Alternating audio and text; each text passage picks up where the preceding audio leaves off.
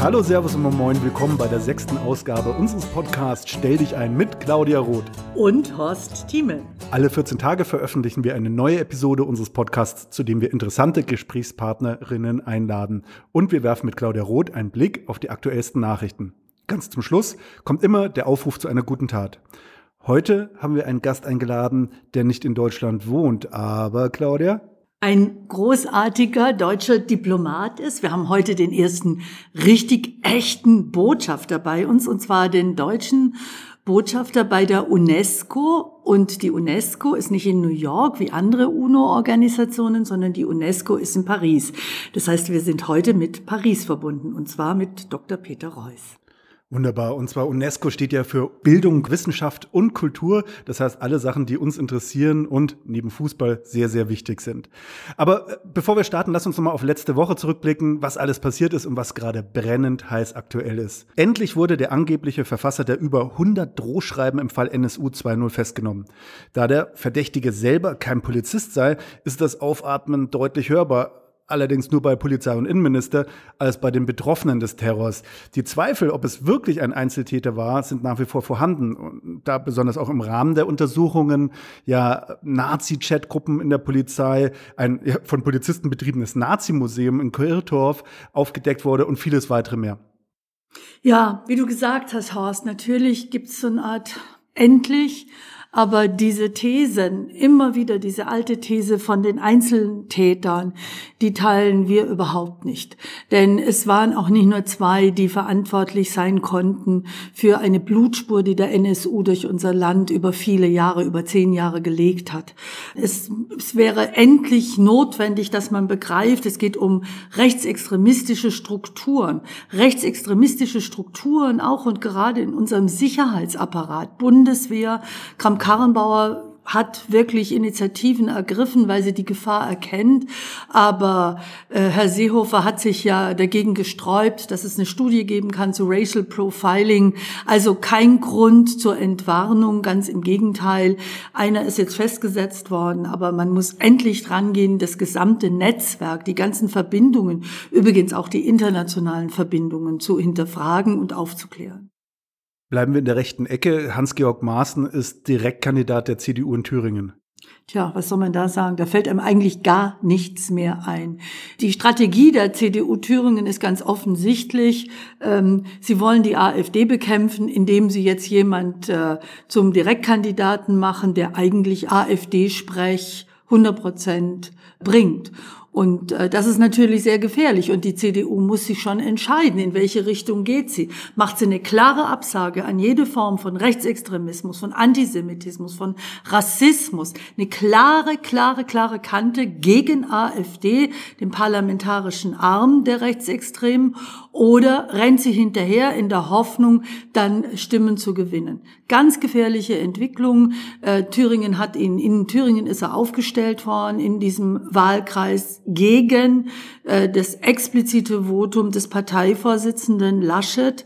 Das heißt, man kann sehen, wie die CDU auch intern äh, zerstritten ist und welche Kräfte da sich gegenüberstehen. Aber ich will eins sagen, Horst, ähm, die Gefahr ist wirklich riesengroß, ähm, dass die Hasser, die Hetzer die nächsten Wochen und Monate nochmal richtig zu, ich zitiere, Höchstform auflaufen. Denn was die grüne Kanzlerinnenkandidatin Annalena Baerbock auszuhalten hat, ist eigentlich kaum zu beschreiben. Man hat das Gefühl, das wechselt jetzt von Angela Merkel, geht drüber zu Annalena Baerbock. Ich weiß, wovon ich spreche. Und äh, das äh, ist etwas, wo die Zivilgesellschaft gestärkt werden muss und wo wir eine Regierung brauchen würden und eine CDU, CSU, die nicht, wie sie es jetzt getan hat, im Deutschen Bundestag das Demokratiefördergesetz blockiert hat, sondern endlich kapiert, dass wir gegen Hass, gegen Hetze, gegen diejenigen, die Hass streuen, massiv etwas tun müssen. Zum Schutz gegen Hetze vielleicht noch später etwas mehr. Ähm, sprechen wir über den Schutz der Verfassung beziehungsweise gehen wir gleich zum Bundesverfassungsgericht. Hier gab es ein wegweisendes Urteil. Laut Urteil schränkt die Bundesregierung mit ihrem unzureichenden Klimaschutzgesetz die Freiheit der kommenden Generationen ein. Nun muss schnell gehandelt werden. Das ist ein wegweisendes Urteil. Und das wird nicht nur bei uns in Deutschland wahrgenommen, sondern es wird auch äh, Türen öffnen für Klimaklagen international. Das Bundesverfassungsgericht hat einstimmig, ich betone einstimmig anerkannt, dass es ein Grundrecht auf Zukunft gibt, dass Klimaschutz ein Grundrecht ist, dass Freiheit heißt, zukünftige Generationen nicht zu schädigen, zukünftigen Generationen nicht Lasten aufzuladen, die sie gar nicht mehr stemmen können. Und es ist ganz klar, der Gesetzgeber muss nachbessern. Das Klimaschutzgesetz, das sogenannte Klimaschutzgesetz, das die Bundesregierung auf den Weg gebracht hat, beziehungsweise die CDU, CSU und SPD-Fraktionen auf den Weg gebracht hat, muss nachbessern, denn es reicht überhaupt nicht aus, tatsächlich das Zukunftsgrundrecht zu schützen. Und sehr spannend ist, dass das Bundesverfassungsgericht dieses Recht oder diese Pflicht ableitet aus dem Grundrechtsartikel 20a, wo es darum geht, um das Vorsorgeprinzip des Staates. Das ist wirklich wegweisend. Und es gibt Klimaklagen, beispielsweise Klagen sechs portugiesische Kinder gegen 33 Staaten inklusive Deutschland vor dem Europäischen Gerichtshof für Menschenrechte, dass ihre Zukunft gefährdet ist, weil nicht genügend gegen den Klimawandel getan wird, gegen die Klimakrise getan wird und äh, ein Europäischer Gerichtshof für die Menschenrechte, auch ein EuGH, muss sich ganz sicher dieses Urteil aus Karlsruhe sehr genau anschauen. Also ein guter Tag für das Recht, ein guter Tag für die Grundrechte, ein guter Tag für den Klimaschutz. Während in Deutschland die Inzidenzzahlen aktuell glücklicherweise nach unten gehen, ist die Lage weltweit noch gar nicht entspannt.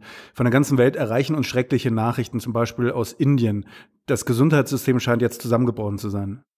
Also was wir in Indien erleben, der weltgrößten Demokratie, ist wirklich eine Katastrophe. Es sind fast apokalyptische Bilder, die wir aus Indien sehen. Das Gesundheitssystem ist zusammengebrochen. Wir bekommen erschreckende Zahlen von Hunderttausenden von äh, Infektionen jeden Tag, von Tausenden, die jeden Tag sterben und so groß wie das Land ist und so viele Regionen, die man gar nicht erreichen kann, äh, ist zu befürchten, dass die Dunkelziffer deutlich, deutlich größer ist. Ähm, man muss einfach sagen, es ist auch äh, Folge einer vollkommen unverantwortlichen populistischen Politik von Modi, der hoffentlich die Rechnung dafür serviert bekommt bei der nächsten Wahl und äh, nicht mehr äh, gewählt wird, denn er hat zugelassen, dass sich Hunderttausende aus äh, religiösen Gründen ohne Maske im Ganges baden oder wie auch immer. Es sind Riesenveranstaltungen zugelassen worden, Wahlveranstaltungen zugelassen worden, Populismus pur und unverantwortlich ohne Ende. Und jetzt steht dieses Land wirklich vor einer gigantischen Katastrophe. Es lohnt sich, ähm, die Interviews vom deutschen Botschafter Walter Lindner sich anzuschauen, anzuhören, der sich auch Sorgen macht um äh, die Botschaft, um die Botschaftsangehörigen und der die dramatische Lage geschildert hat. Und Walter Lindner ist jemand, der wirklich mit Katastrophen sich auskennt. Er war der Ebola-Beauftragte der deutschen Bundesregierung. Er ist fast verzweifelt über die Situation dort vor Ort. Zu Recht wird jetzt international Hilfe geleistet, aber es macht auch nochmal deutlich, dass diese Pandemie nur dann bekämpft sein wird, wenn sie weltweit bekämpft wird. Und warum? Und es ärgert mich total, warum eine deutsche Bundeskanzlerin den ausgestreckten Arm von Joe Biden nicht aufnimmt und ihn annimmt und ihm folgt, wenn es darum geht, Patente zu öffnen, äh, weil es jetzt darum geht, weltweit auch die Regionen mit Impfstoff zu erreichen oder Impfstoff produzieren zu können, die überhaupt noch nicht in, in nächster Zeit damit rechnen können. Ähm, das ist sehr bedauerlich. Kommen wir zu Scheuer Weekly. Nach über einem Jahr Arbeit, über 70 Zeugenanhörungen und mehr als einer Million gesichteten Aktenseiten ist der Untersuchungsausschuss zur Pkw-Maut auf der Zielgeraden. Wäre der Mautschadensfall vermeidbar gewesen? Hm, nicht nur die Opposition, nein, auch SPD und Union attestieren Scheuers Ministerium gravierende Mängel. Ja, sogar bewusste Täuschung. Und Material für die nächste Sendung wäre ja auch noch da, dass die Autobahn GmbH nicht Geld spart, sondern sogar noch weitaus mehr kosten wird. Gibt es jetzt irgendwelche Konsequenzen? Konsequenzen, lieber Horst. Ich meine, Konsequenzen hätte es, ich weiß nicht wie oft schon geben müssen weil es ist wirklich ein Antiverkehrsminister, was die moderne, zukunftsorientierte Mobilitätspolitik angeht. Aber Form und Inhalt bei ihm, die Form, wie er sein Ministerium geführt hat und wie das Verhältnis des Ministers zu der Legislative ist, der Exekutive zur Legislative, also es sprengt alle Grenzen des Vorstellbaren. Denn es kann ja nicht sein, dass in einem Untersuchungsausschuss, äh, dass es nicht irgend so, ein, irgend so was Unbedeutendes, sondern der Untersuchungsausschuss ist ein hohes, hohes Instrument des Parlaments. Da musst du die Wahrheit sagen. Da kannst du nicht irgendwie rumeiern oder das Parlament gar täuschen. Und wenn jetzt die gesamte Opposition äh, zu einer Einschätzung kommt, dass er bewusst getäuscht hat, dann zeigt es eine ziemlich schlimme Vorstellung von l'état c'est moi, also als wäre es normal und als wäre es selbstverständlich und als müsste sich ein Parlament halt dran gewöhnen, dass an einen CSU-Minister niemand rankommt und das alles abperlt. Ich wundere mich, warum er immer noch Minister ist, warum Söder ihn immer noch in diesem Ministeramt belässt. Möglicherweise gibt es da einfach zu viel Hintergründe und zu viel gegenseitige Abhängigkeiten. Aber jedweder Verkehrsminister oder Ministerin in der Zukunft hat unfassbar viel aufzuarbeiten, was nicht gemacht worden ist, was falsch gemacht worden ist oder was verdeckt worden ist. Claudia, was hat dich in den letzten Tagen geärgert, gefreut, besorgt und bewegt? Mich hat extrem geärgert ein tumber, verletzender, gefährlicher Rassismus, der sich gezeigt hat bei einem Post von Jens Lehmann. Jens Lehmann, den ich, muss ich sagen, das ärgert mich auch, mal richtig gut fand als Torwart, aber der in der Vergangenheit immer wieder durch krude Verschwörungstheorien und durch offene Homophobie aufgefallen ist. Er hat äh, deutlich gemacht in einem rassistischen Post, wie notwendig es ist, dass wir unser Denken systematisch dekolonialisieren. Was mich dann noch sehr viel mehr geärgert hat, war eine völlig unakzeptable, abstoßende Reaktion von Boris Palmer, der hinterher versucht hat, eine wirklich rassistische, menschenverachtende Reaktion als Satire darzustellen. Das kennt man von Palmer, das ist sein Geschäftsmodell. Bin sehr froh, dass der baden-württembergische Landesverband bei der Landesversammlung beschlossen hat, ein Parteiausschlussverfahren gegen ihn endlich auf den Weg zu bringen. Dich hat viel geärgert. Was hat dich gefreut? Was hat dich bewegt in den letzten Tagen? Also ich habe ja, lieber Horst, ich habe ja nicht äh, geheim gehalten oder verschwiegen, dass ich Fußballfan bin und dass ich dann auch noch FC Augsburg-Fan bin. Und wir hatten ehrlich gesagt nicht so eine angenehme Saison in den letzten Wochen und Monaten. Und was mich sehr, sehr, sehr gefreut hat, ist, dass hoffentlich jetzt wieder herrlichere Zeiten beginnen. Denn wir haben mit Markus Weinziel einen wirklich Top-Trainer bekommen. Markus Weinziel ist sehr bekannt in Augsburg. Er war Trainer in Augsburg, sehr erfolgreich. Und er hat dann, warum auch immer, und das war sicher ein Fehler, Augsburg verlassen und ist zu Schalke gegangen. Äh, da war er aber auch nicht allzu lange. Ich glaube, er hat ja nicht mal eine Mietwohnung gekriegt, weil äh, Vermieter in Gelsenkirchen gesagt haben, es bleibt eh niemand länger hier. Also Markus Weinzel ist zurückgekehrt, er ist hoch motiviert. Äh, das letzte Spiel gegen VfB Stuttgart war gut, es war toll, die Mannschaft hat gekämpft. Es gibt nur ein Problem, sie haben verloren. Und jetzt wird es langsam eng und ich hoffe, dass die letzten Spiele noch äh, gut ausgehen, denn es ist überhaupt nicht klar, äh, wer in die Relegation muss und wer absteigt. Und ähm, bin mir aber sehr sicher, mit Markus Weinzel kommt nochmal so eine ganz neue Dynamik in die Mannschaft rein. Also, welcome back, dear Markus.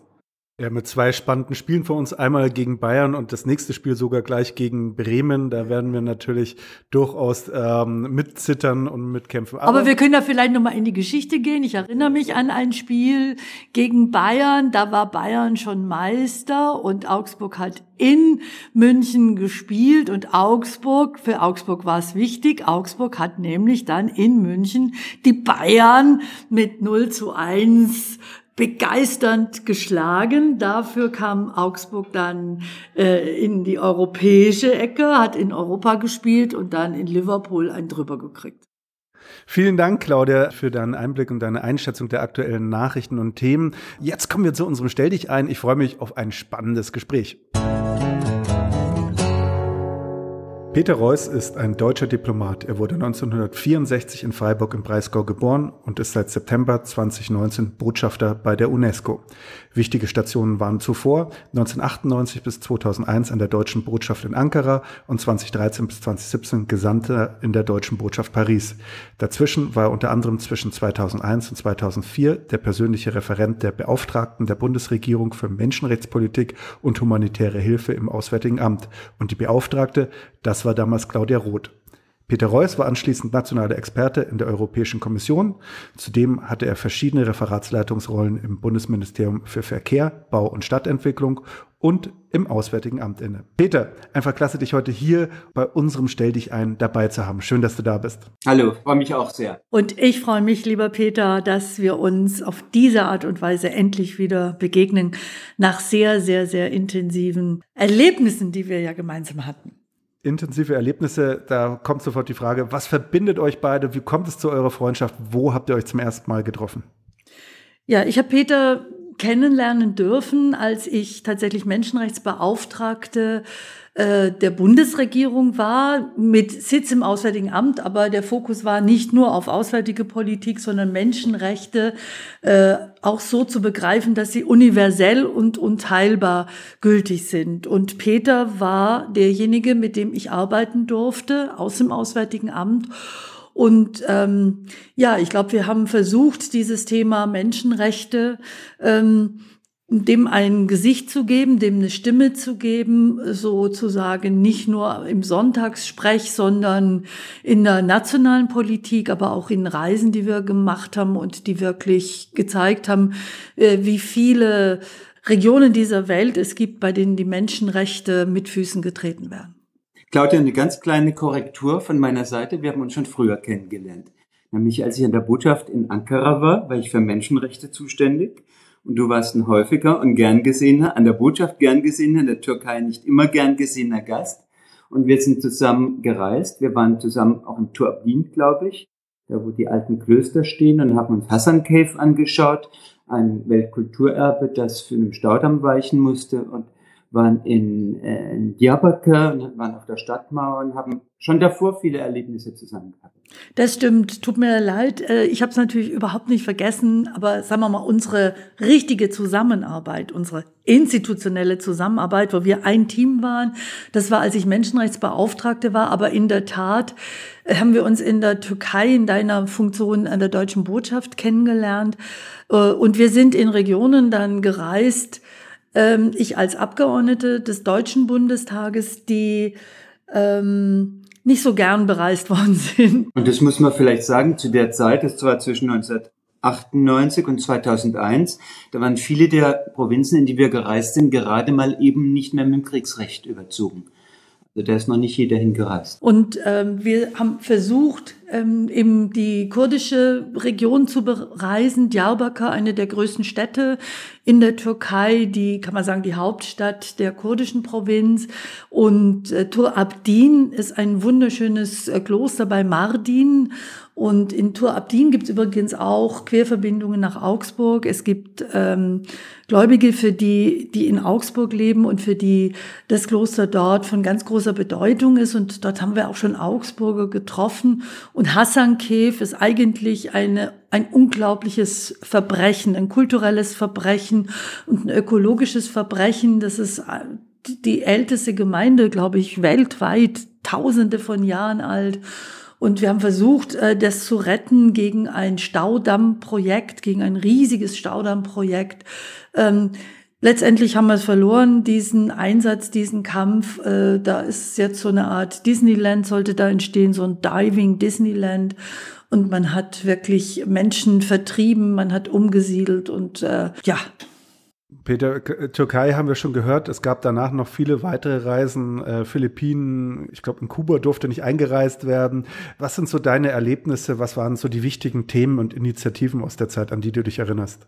Da bräuchten wir jetzt einen ganzen Abend und ein paar Flaschen Wein, um das alles zu erzählen. Wir waren in Moskau zum Beispiel und ähm, haben ein super Programm gehabt, haben die tollen Leute von Memorial kennengelernt. Ich erinnere mich an Arseni Roginski und die tollen, mutigen Leute, die für Memorial arbeiten. Dann haben wir Anna Politkovskaya getroffen, die ein paar Monate, glaube ich, später umgebracht wurde. Die, die Journalistin, die, die unglaublich viele Sachen aufgedeckt hat und, und die dann, äh, die das nicht überlebt hat, die vor ihrer Haustür umgebracht wurde. Und dann haben wir auch einen Rabbiner besucht, weil wir das jüdische Leben in Moskau kennenlernen wollten. Darf ich das erzählen, Claudia? Und ähm, man hat uns gesagt, das ist ein liberaler Rabbiner, also ganz normal. Und dann sind wir hingekommen und das war ein Orthodoxer, der hat, glaube die Hand nicht gegeben, der hat auch den Hut aufgehabt und, und die Zöpfchen.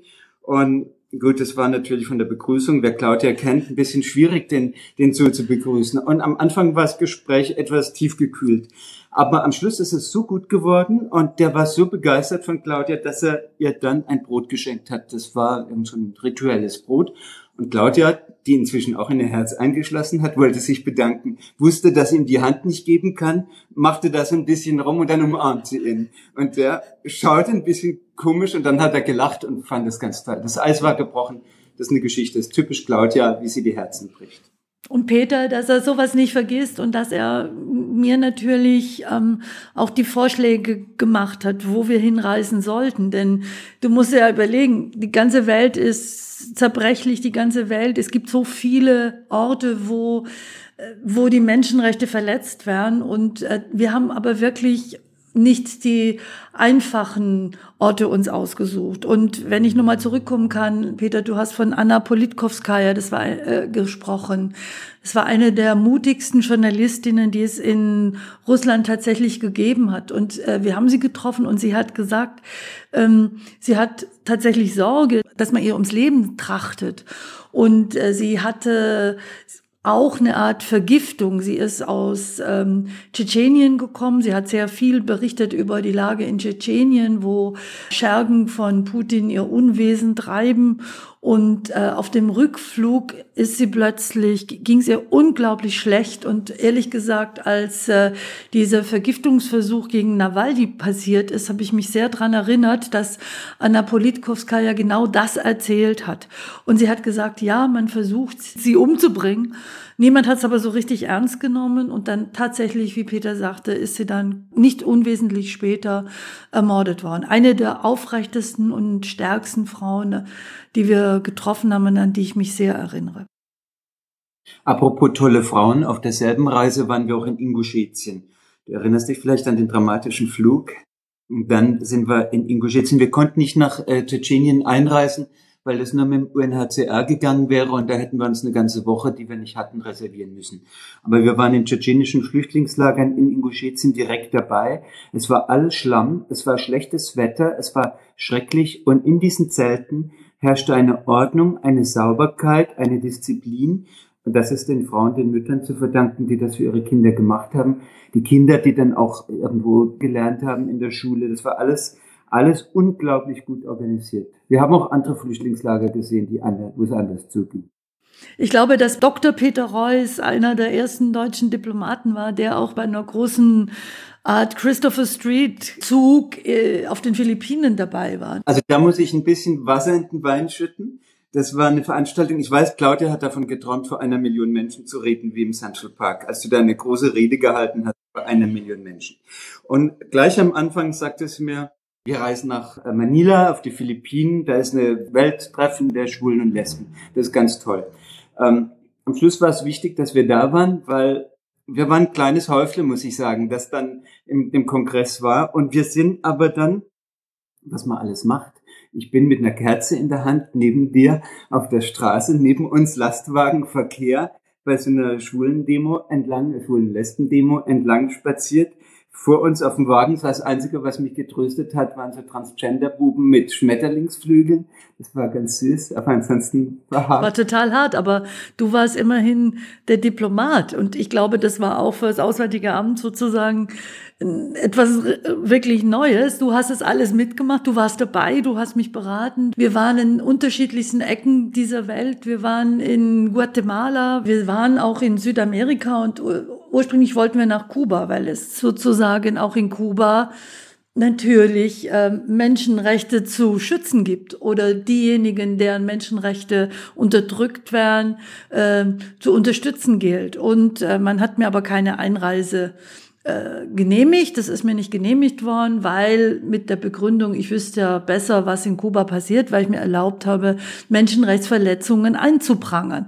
Und dann haben wir gesagt, aber wir haben die Reise schon geplant in diese Region und sind dann nach Guatemala, nach Kolumbien und nach Honduras und haben in Honduras durfte ich äh, einen Fußball überreichen. Ich glaube, der war sogar von Beckenbauer unterschrieben in einem Projekt, äh, wo Straßenkinder, die alles verloren hatten, versucht waren, es wieder in die Welt zurückzuholen, ins Leben zurückzuholen, von Klosterbrüdern, die sich um die Kinder gekümmert haben. Und dort haben wir einen Kardinal getroffen, der uns einfach erzählt hat über die sozialen Probleme, über Drogen, über die Jugendarbeitslosigkeit. Und in der Zeit ging es darum, wer wird neuer Papst. Und es gab, ich kann mich erinnern, wir haben ja mit ihm auch darüber geredet, ob er vielleicht vielleicht der neue Papst wird. War der Kardinal Madariaga in der Tat, der galt damals als Papabili. Und das Projekt war vor allen Dingen, wir haben Maschinen geliefert, mit denen man Tätowierungen entfernen kann. Das Problem vieler äh, Kids auf der Straße ist, wenn du ein Tattoo hast, das dich einer Gang zugehörig zeigt, dann kannst du nicht über die Straße gehen, ohne umgebracht zu werden. Und deswegen äh, mussten die, die sich wieder rehabilitieren wollten, diese schmerzhafte Prozedur über sich ergehen lassen, dass man ihnen die Tattoos abgeschliffen hat. Das war ein tolles Projekt. Das sind kleine Projekte, aber ich meine, wir könnten so viel noch weiter erzählen von Kolumbien, tatsächlich von Guatemala, wo du gemerkt hast, wie diese tiefe Trauer, diese Gewalt, diese vielen Toten, äh, wie, wie weit der Weg noch war zu, zu Aussöhnung und zu einem friedlichen Zusammenleben. Aber so kleine, vermeintlich kleine Projekte wie eine Tattoo-Entfernungsmöglichkeit oder so ein Fußball, so ein kleines Projekt kann möglicherweise so viel bringen und so viel bedeuten, mehr als manche großen Reden, die geschwungen werden. Und das habe ich mit Peter äh, erleben können.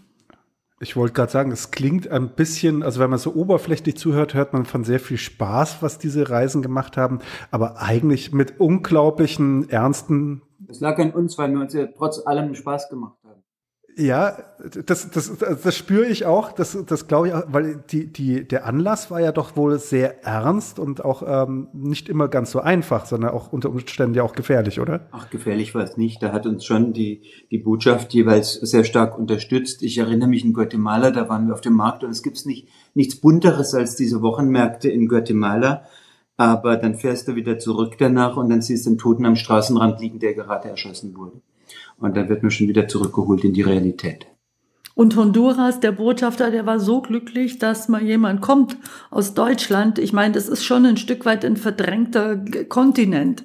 Und ich glaube, eine neue Bundes, äh, Regierung oder eine neue Politik müsste endlich auch mal sich sozusagen Lateinamerika, Südamerika viel, viel stärker vornehmen. Übrigens auch die pazifische Region, wieder ein anderes Thema. Aber der Botschafter war so happy, dass wir gekommen sind, weil es gab da gerade auch große Verhandlungen wie einen verfassungsgebenden Prozess und er war stolz wie Bolle und hat dann mit dem offiziellen Auto der Botschaft des Botschafters hat er dann das Deutschlandfähnchen gehisst und es waren unglaublich gute Gespräche, die wir hatten, unglaublich intensive und gute Gespräche, äh, wo übrigens auch Kontakte entstanden sind, die über Jahre hinweg getragen haben. Ich glaube, wir hätten alle noch 100 Fragen und ihr hättet, glaube ich, noch 1000 Geschichten dazu. Ähm, eingeladen haben wir natürlich einen Peter wegen seiner Rolle, die er gerade in Paris innehat. Du warst da schon ein paar Jahre in Paris, ähm, dann warst du Referatsleiter China im Auswärtigen Amt. Ähm, davor warst du ja schon mal Abteilungsleiter Wirtschaft und Finanzen der deutschen Botschaft in Paris. Jetzt bist du zurück in Paris äh, seit 2019 bei der UNESCO, der Organisation der Vereinten Nationen für Bildung, Wissenschaft und Kultur. Ähm, was macht die UNESCO? Was macht der deutsche Botschafter da in Paris bei der UNESCO? Kannst du uns und unseren Hörern das nochmal ganz kurz erzählen und erklären? Das mache ich sehr gern. Die UNO in New York ist gegründet worden, um Forum zu bilden für alle Nationen der Welt und um Kriege zu stoppen, Konflikte zu verhindern und zur Not auch einzuschreiten als UNO-Armeen, wenn, wenn der Weltfrieden gebrochen wird. Damit versucht man das Feuer zu löschen. Die Konzeption der UNESCO ist eine andere die ist positiv. Man kann es auch naiv nennen, aber es ist positiv. Die Idee war, Krieg entsteht in den Köpfen von Menschen. Deswegen müssen wir in den Köpfen von Menschen auch den Frieden herstellen. Und dass Leute für den Frieden arbeiten, dafür müssen wir ein Forum finden. Und das kann die UNESCO sein. In welchen Bereichen ist das am besten zu machen? Bei der Bildung. Neben der Bildung, Wissenschaften und Kultur und Kommunikation und Information. Das war die Grundidee der UNESCO gegründet übrigens vor 75 Jahren in London, dann sehr schnell nach Paris umgezogen, weil die Franzosen sagten, Kultur ist unseres, es muss nach Paris kommen, haben dann auch sehr großzügig ein Haus, ein Haus errichtet, unweit vom Eiffelturm. Und äh, diese Organisation bemüht sich zunächst mal, und das wissen viele Leute in Deutschland nicht, zunächst mal um die Verbesserung von Bildungschancen in der dritten Welt. Bei uns natürlich kennt jeder das Welterbe. Das ist ein tolles Programm, das ist ein super Label für die UNESCO. Und wir sind natürlich alle stolz, wenn wir Kulturerbestätten bei uns in Deutschland haben oder Naturerbestätten. Aber das Wichtigste, was die UNESCO macht, ist den Zugang zur Bildung in der ganzen Welt zu ermöglichen. Und das hatten wir gerade schon gesagt, in der Covid-Krise ist das natürlich dramatisch geworden und da musste die UNESCO alle Hebel umlegen, damit in der Krise ein Mindeststandard gewahrt bleibt und dass nach der Krise sichergestellt wird, dass die Schulen wieder aufmachen können und dass die Eltern ihre Kinder, vor allen Dingen ihre weiblichen Kinder wieder zurückschicken in die Schule. Denn die Gefahr besteht sehr stark, dass man sagt, nö, nö, es ging ja so, jetzt müssen wir die Mädchen nicht wieder zurückschicken. Peter, da habe ich eine Rückfrage und zwar ähm, gibt es ja eine sogenannte Polypandemie. Man kann wirklich sagen, das wird völlig unterschätzt, weil wir ja alle gefangen sind. Also nicht wir, aber die Gefahr sehr groß ist, dass man sich in so einer Pandemie Nationalismus einbunkert und gar nicht mehr mitkriegt, was passiert eigentlich in der Welt, auch als Folge der Covid-Pandemie. Wir haben neben Covid ja die Klimakrise, würde ich nachher gerne nochmal mit dir drüber reden, ob UNESCO und Klimakrise, aber wir haben Polypandemie, wenn der Hunger zunimmt weltweit, wenn Armut sich verschärft, wenn Ungleichheiten sich verschärfen, wenn Gewalt gegen Frauen zunimmt, wenn Autoritarismus massiv zunimmt, wenn Gesundheitssysteme auseinanderbrechen und wenn es zu der Bildungskatastrophe kommt. Und ich habe letzte Woche ein virtuelles Gespräch mit der südsudanesischen Außenministerin gehabt. Jetzt ist im Südsudan so, dass 84 Prozent der Frauen nie in der Schule waren und dass versucht wurde, Mädchen in die Schule zu holen. Diese Schulen sind aber alle zu. Und der Bericht der UNESCO befürchtet ja, dass es vor allem Mädchen sind, die nie wieder in eine Schule zurückkehren können. Was kann jetzt aber die UNESCO dem entgegensetzen, dieser Gefahr entgegensetzen? Nach der Krise müssen wir alles dafür machen, dass die Schulen wieder geöffnet werden und dass ähm, dass die Eltern ihre Kinder wieder in die Schulen schicken. Das geht aber nur, wenn die Eltern einen Mehrwert sehen in Bildung. Und das ist die Arbeit, die die UNESCO seit, äh, seit 75 Jahren macht, Menschen davon zu überzeugen, dass Bildung das wichtigste Gut ist, das wir haben. Was macht ein deutscher Botschafter dann an der UNESCO? Wie sieht deine Arbeit dann genau in diesem Kontext aus? Also die UNESCO ist eine internationale Organisation im Rahmen der Vereinten Nationen, hat einen eigenen Haushalt, eine eigene Verwaltung, eine Generaldirektorin, das ist die Audrey Azoulay, und die Mitgliedstaaten sind so ein bisschen die, ähm, die Aufsichtsräte. Und als Gremium gibt es ähm, den Exekutivrat, der ist ein bisschen anders zusammengestellt als der Sicherheitsrat in den Vereinten Nationen in New York. Es gibt auch keine dauernden Mitglieder, sondern man wird alle vier Jahre reingewählt oder auch nicht. Und dann kontrolliert man äh, die Finanzen und äh, legt die Arbeitsperspektiven für die nächsten Jahre fest. Daneben hinaus machen wir aber in diesem Forum, das die UNESCO eben auch ist, äh, legen wir Konventionen fest oder Erklärungen oder gemeinsame Standpunkte. Zum Beispiel haben wir in der letzten Woche zu künstlicher Intelligenz verhandelt. Wie können wir als UNESCO festlegen, wie sieht die Ethik in der künstlichen Intelligenz aus? Das ist ein super wichtiges Thema und nicht alle Länder denken in die gleiche Richtung. Das waren ziemlich harte Verhandlungen, die geführt haben. Ich glaube, wir haben jetzt einen sehr guten Text. Ähm, selber machen wir aber auch zu Open Science. Wie soll Wissenschaft gestaltet werden? Wie offen, wie zugänglich sollen Wissenschaften im Allgemeinen sein? Und das sind Sachen, die verhandeln die Vertreter der Staaten, also die Botschafter bei der UNESCO. Peter, ich habe vorher gesagt, ich würde gerne nochmal nachfragen, Klimakrise. Ich glaube, wenn du Antonio Guterres letzte Reden hörst oder die er in den letzten Monaten gehalten hat, dann wird immer deutlicher in diesen Reden, dass er sagt, es ist eine Frage von Leben und Tod wenn du das Bundesverfassungsgerichtsurteil, über das wir heute auch schon im Podcast geredet haben, äh, der vergangenen Woche dir anschaust, sagen unsere VerfassungsrichterInnen einstimmig, dass äh, Klimaschutz eine Frage von Freiheit ist und ein Grundrecht auf Zukunft ist.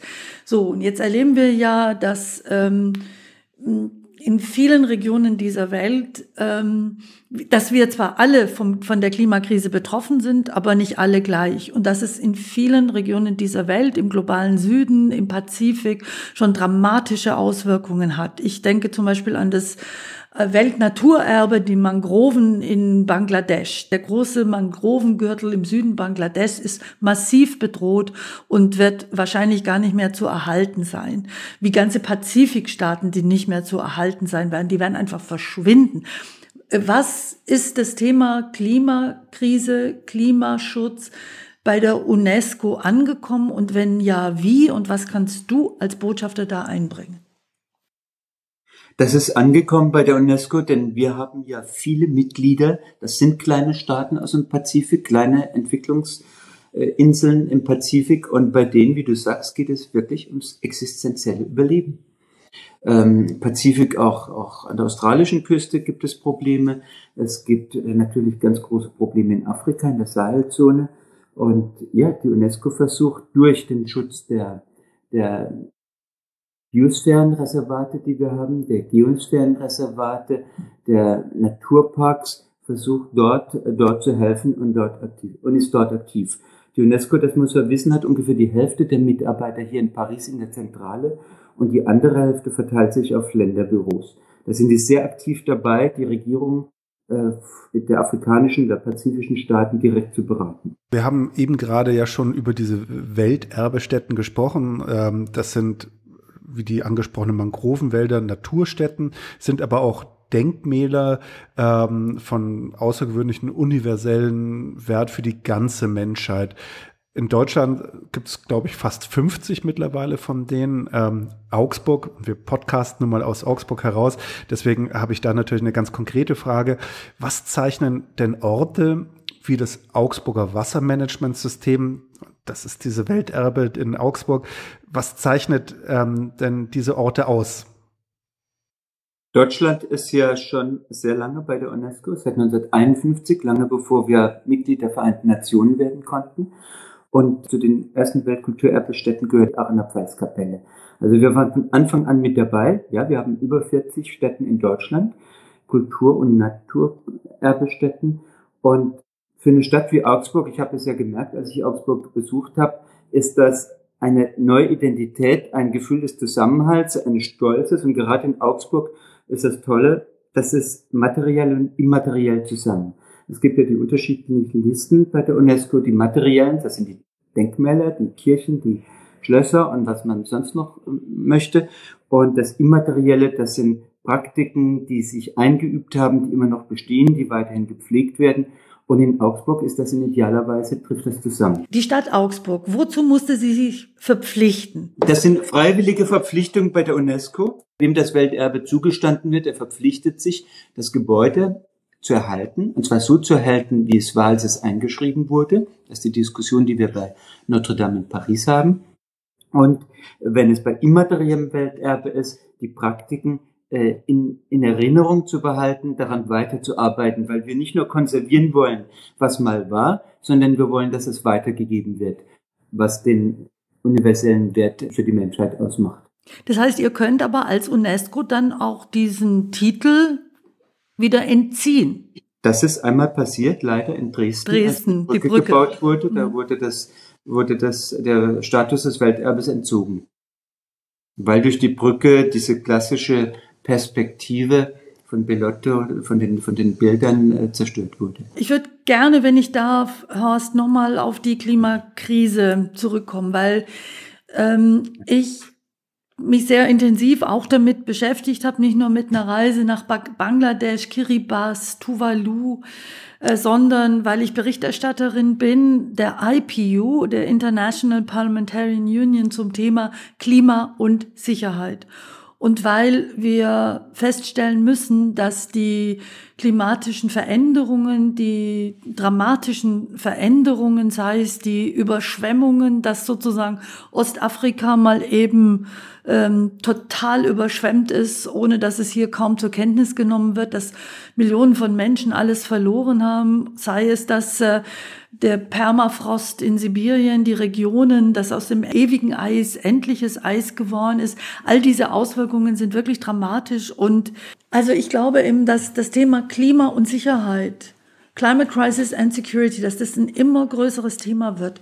Und Gibt es denn Projekte von der UNESCO oder sozusagen kann die UNESCO auch präventiv oder proaktiv sozusagen aktiv werden? Oder ist die UNESCO institutionell zum Beispiel bei den großen Klimakonferenzen vertreten? Eigentlich müsstet ihr, Peter, jetzt in Glasgow vertreten sein. Eigentlich müsste hm, naja, wir versuchen ja auf unterschiedlichen Art und Weisen die Amerikaner wieder stärker reinzuholen. Biden streckt ja äh, an vielen Punkten die Arme aus. Also welche Rolle kann die UNESCO tatsächlich als starke, treibende Organisation in diesen Fragen spielen und gibt es Beispiele dafür? Mhm.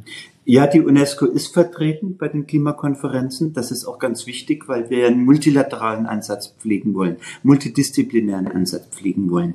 Ein Beispiel wäre zum Beispiel die kleinen Inselstaaten im Pazifik, über die haben wir jetzt beim Exekutivrat der UNESCO sehr lange diskutiert, wie wir denen noch mehr entgegenkommen können. Denn bei denen ist es eine ganz existenzielle Krise.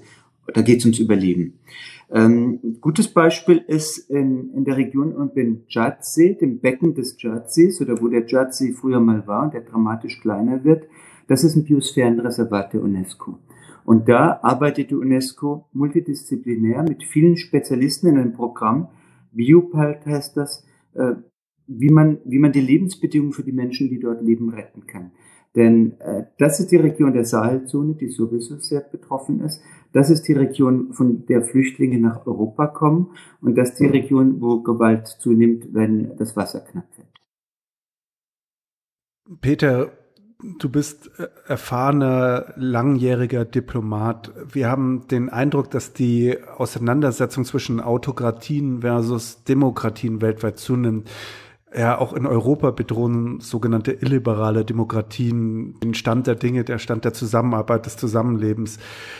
Claudia hat von, von der Zerbrechlichkeit dieser Welt gesprochen. Wie siehst du das? Wohin bewegen wir uns? Wir spüren diese Zerbrechlichkeit in der UNESCO sehr stark.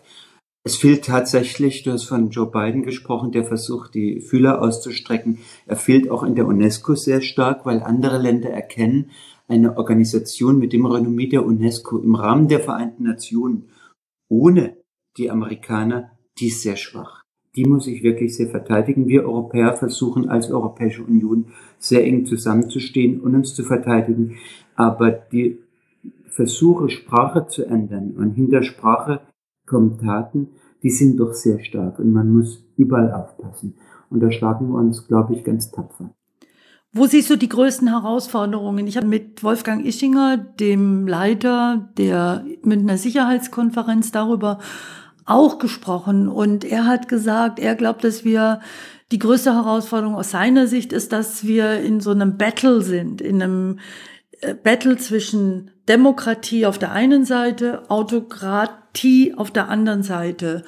Und Wie siehst du dieses Battle? Wenn, ich, wie siehst ich, du das und was würdest du erwarten als Repräsentant für die Demokratie von diesen Demokratien? Ich glaube, da hat Ischinger vollkommen recht. Man hat ja auch oft von der Thukydides-Falle gesprochen. Da ging es um Athen und Sparta. Ich glaube, wenn ich von der UNESCO-Perspektive sprechen darf, autoritäre Staaten brauchen auch immer ein Bildungsmonopol, in dem sie der Bevölkerung irgendwas erzählen können, was nicht stimmt. Du siehst zum Beispiel ein Land wie China, das äh, die äh, dass das Internet geschlossen hat und eine Propaganda verbreitet, die schon seit vielen Jahren andauert und die tatsächlich in den Köpfen der Menschen angekommen ist. Was gibt dir die Kraft, was gibt dir die Hoffnung, dass das sich zum Positiven bewegen lässt, dass es nicht nur ein Rückwärtskampf ist? Und woher nimmst du selber auch die Energie dafür? Die Energie habe ich. Mir macht das unglaublich viel Spaß, dieses äh, diese multilaterale Diplomatie ist sehr bereichernd und äh, sehr anregend. Die Hoffnung habe ich, weil ich denke, langfristig können autoritäre Systeme nur dann und auch nur zeitweise überleben, wenn die Wirtschaft das Denken der Menschen äh, reduziert. Das heißt, die denken nur noch an, an, an Luxus, an äh, wirtschaftlichen Fortschritt und das kann aber nicht dauern gehen. Die Fragen werden sich stellen. Im Zusammenhang mit dem Klimawandel stellen sie sich in, in vielen Ländern, die autoritär regiert werden. Und ähm, wie lange sowas geht, weiß man nicht, aber ewig wird es nicht gehen. Ich mache mir aber auch Sorgen um unsere Gesellschaften, unsere demokratischen Gesellschaften. Es gibt dieses sehr gute Buch, leider ist es noch nicht ins Deutsche übersetzt, von Jérôme Fourquet, das heißt L'Archipel Français, wo er die Identitäten in Frankreich beschreibt, wie sehr sich Frankreich in den letzten 30, 40 Jahren verändert hat, wie wir uns immer mehr zurückziehen in Identitäten. Jeder hat seine Identität, in der er sich abschottet, lebt auf seiner kleinen Insel und sieht nicht die Gesellschaft. Also die Werte, die eine Gesellschaft ausmachen. Für mich ist das Subsidiarität und Solidarität, die verschwinden immer mehr zu Lasten von, von Rückzug ins, ich, ich meine nicht den Rückzug ins Private, ich meine den Rückzug in eigene Borniertheit und eigene Identitäten. Wir haben ein, eine große Debatte ja mit, äh, und das erlebst du ja in Paris seit Monaten, dass etwas, ein Lebenselixier uns fehlt in Zeiten der Covid-Pandemie, in Zeiten des Lockdowns. Und Horst Thieme als Poetry Slam Master leidet genauso wie viele andere Künstlerinnen und Künstler, dass Kunst und Kultur praktisch in einem künstlichen Koma ist. Äh, Künstler, mit denen wir geredet haben im letzten Podcast, äh, Igor Levit, äh, spricht von einem de facto Berufsverbot. Ähm, wie würdest du die Rolle von Kunst und Kultur beschreiben? Äh, genau in dieser zerbrechlichen Welt, genau in diesem Battle Demokratie, Autoritäre, genau in dem, was du sagst, was dir auch Sorgen macht ähm, müssten wir nicht sehr, sehr viel mehr dafür tun und sehr viel mehr Überzeugungsarbeit leisten, dass Kunst und Kultur nicht nur ein Sahnehäubchen ist, sondern ein Grundnahrungsmittel für diese Demokratie. Und wenn wir uns anschauen, was in den autoritären Regimen passiert, dann sind es die JournalistInnen, dann sind es die KünstlerInnen, äh, die Intellektuellen, die die ersten sind, die im Visier sind. Hat die UNESCO auch mit Kunst und Kultur etwas zu tun? Also sozusagen unmittelbar zu tun und müsste nicht von der UNESCO ein lauter Aufschrei kommen, wenn manche durchaus die Hände reiben und sagen, jetzt haben wir endlich so wie bei uns die AfD, die sagt, ach, das ist doch gut, dann geht diese linksgrün versiffte Kultur äh, zugrunde. Ähm, wenn andere sagen, das ist ein Luxus, den kann man sich nur in guten Zeiten leisten. Wenn die Steuereinnahmen zurückgehen, dann die Kultureinrichtungen die ersten sind, die möglicherweise nie mehr aufmachen können. Ist die UNESCO da eigentlich auch eine Lobbyorganisation für Kunst und Kultur weltweit? Ja, ich habe einen wunderbaren Freund, Thomas Hengelbruck, äh, ein großartiger Dirigent, der die Elbphilharmonie eröffnet und lebt seit einiger Zeit in Paris und äh, wird mit seinem privaten Orchester und seinem privaten Chor im Balthasar Neumann Ensemble die künstlerische Residenz nehmen im Schloss Fontainebleau. Schloss Fontainebleau selbst ist Kulturerbe der UNESCO und unser Ziel ist ihm auch für seine künstlerische Residenz das UNESCO-Logo zu geben Und der finanziert während der ganzen Krise seinen Chor und sein Orchester aus eigener Tasche.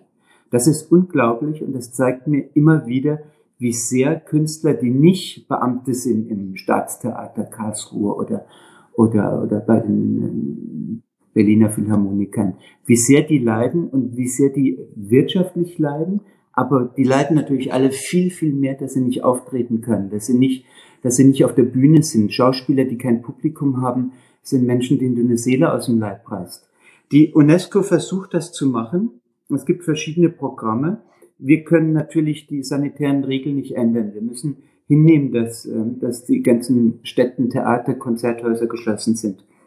Und wir versuchen ihnen beizustehen, indem wir äh, versuchen, dass sie äh, Videosachen machen können. Das klappt. Das ist natürlich nicht, das auch nicht das Publikum gegenüber.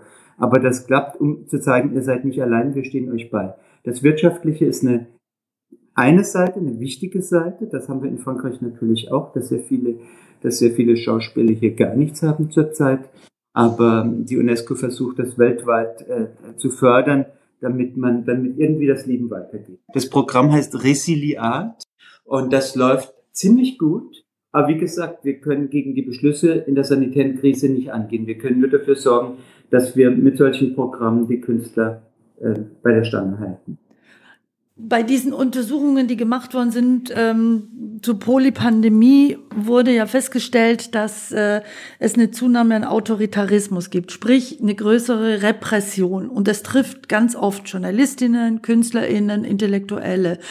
Hast du nicht den Eindruck, dass es manchen ganz recht ist, dass äh, Kunsteinrichtungen zu sind und dass die ganz happy sind, dass im Windschatten der Pandemie man ähm, ja Potenziale von Zivilgesellschaft weiter einschränken kann. Und da gehören eben KünstlerInnen auch dazu. Wir haben ja eine Zunahme an NGO-Gesetzgebungen. Wir haben nicht nur Shrinking Spaces, sondern mehr und mehr Closed Spaces. Was kann da ein deutscher UNESCO-Botschafter dagegen tun?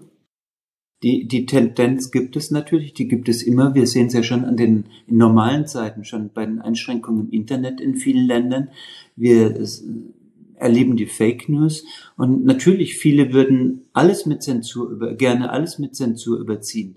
Ähm, ich denke, als Europäer, was mich besorgt, ist, dass tatsächlich Kultur in der Krise als Sahnehäubchen gesehen wird und nicht als wichtiges Lebenselixier für uns, uns alle in guten und in schlechten Zeiten. Und das ist bei uns noch nicht angekommen, dass die Kultur nicht was ist, was wir uns leisten, wenn es uns allen gut geht, wenn wir ein ein Häuschen haben und ein Auto haben und dann gehen wir noch ins Theater, sondern dass wir von und für die Kultur leben. Übrigens, das ist eine dramatische Entwicklung, wenn ich das nur sagen darf, dass ein, eine Stadt, die sicher auch äh, auf dem UNESCO-Schirm ist, Bamberg, Bamberg, eine tolle, wunderbare Kulturstadt, dass dort der Kulturetat schon mal angekündigt um 20 Prozent äh, geringer sein wird, also reduziert wird. Äh, auch sicher mit Folgen, die dann Weltkulturstädte ähm, betreffen werden. Da müssen wir in Augsburg äh, und wir, ein Teil ist in Augsburg, du bist in Paris, wir sind in Augsburg, da müssen wir sehr drauf achten. Peter, unsere abschließende Frage geht an alle Stell dich an TeilnehmerInnen, somit selbstverständlich auch an dich. Und ich bin sehr gespannt, was du sagen wirst. Botschafter sind bestimmt dort immer ein bisschen vorsichtiger in der Formulierung. Aber was würdest du machen? Was würdest du dir wünschen, wenn du einen Tag lang König von Deutschland sein dürftest? Ich wäre lieber König von Europa als von Deutschland. Ich glaube, die Probleme, die wir zu lösen haben, die großen Probleme, die können wir nur auf europäischer Ebene lösen. Ich glaube, ein König von Deutschland, selbst wenn er alle Gewalt hätte, könnte die Probleme unserer Welt nicht lösen. Ich bin ein sehr großer Regionalist. Ich bin aufgewachsen mit dem Denken von Denis de Rougemont, war bei den jungen europäischen Föderalisten. Für mich ist das dass, dass wir ein regionales Bewusstsein haben, mit dem wir leben. Natürlich ist die Nation der Raum unserer Sprache und, und, und viele Entscheidungen, aber ohne Europa wäre alles nichts. Vielen Dank, Peter. Eine, was für ein Abschluss. Ähm, das war ein fantastisches Gespräch, sehr facettenreich, sehr bunt. Ähm, wir haben eingestiegen mit einer Weltreise und haben mit einem europäischen Statement beendet den Podcast. Vielen Dank dafür, Peter. Vielen, vielen herzlichen Dank, lieber Peter, und viel Erfolg und viel Freude und viel Rückkehr von Leben in Paris, denn das gehört ja ganz, ganz sicher auch dazu, äh, dass man das, was Paris auszeichnet, auch leben kann und erleben kann. Und ich freue mich von ganzem Herzen auf ein Wiedersehen dann in der analogen Welt. Zum Schluss noch der Aufruf zur guten Tat. Claudia, was möchtest du dieses Mal in den Mittelpunkt stellen? Welche Initiative möchtest du besonders fördern? Ich habe ja am, Anfang erzählt, dass Annalena Baerbock wahnsinnig beschimpft wird, bedroht wird, äh, jetzt auch unter Polizeischutz steht. Und äh, sie steht stellvertretend für viele andere, die das erleben. Ich erlebe das auch. Und ähm, äh, man muss das nicht erdulden, sondern man soll sich Hilfe holen, man soll sich Unterstützung holen, auch strafrechtlich gegen Drohungen vorzugehen. Und dafür gibt es eine wunderbare Initiative, Hate Aid. Das sind Anwältinnen, die helfen, strafrechtlich gegen die Hetzer, Hasser und Gewaltbedroher vorzugehen. Und die bräuchten eine Unterstützung. Informationen zu Hate Aid gibt's natürlich in den Folgenotizen. Wir freuen uns auf eure Rückmeldungen in den Kommentaren oder schreibt Claudia gerne auf Instagram an. Vergesst nicht, den Podcast zu bewerten bei Spotify oder Apple Podcast oder wo auch immer ihr ihn hört, wenn er euch gefallen hat. In den Folgenotizen, wie gesagt, weitere Informationen und Links zu unserem Gespräch, wie auch der Link zu Hate Aid. Bitte spenden. Danke fürs Zuhören. Danke an Claudia, Peter Reuss und die Grünen Augsburg, an Rainer von vielen für den Jingle sowie für die Produktion an Markus Schnitzler. Bis zum nächsten Mal ab dem 25. Mai. Und danke natürlich an den wunderbaren, großartigen One and Only Horst Thieme.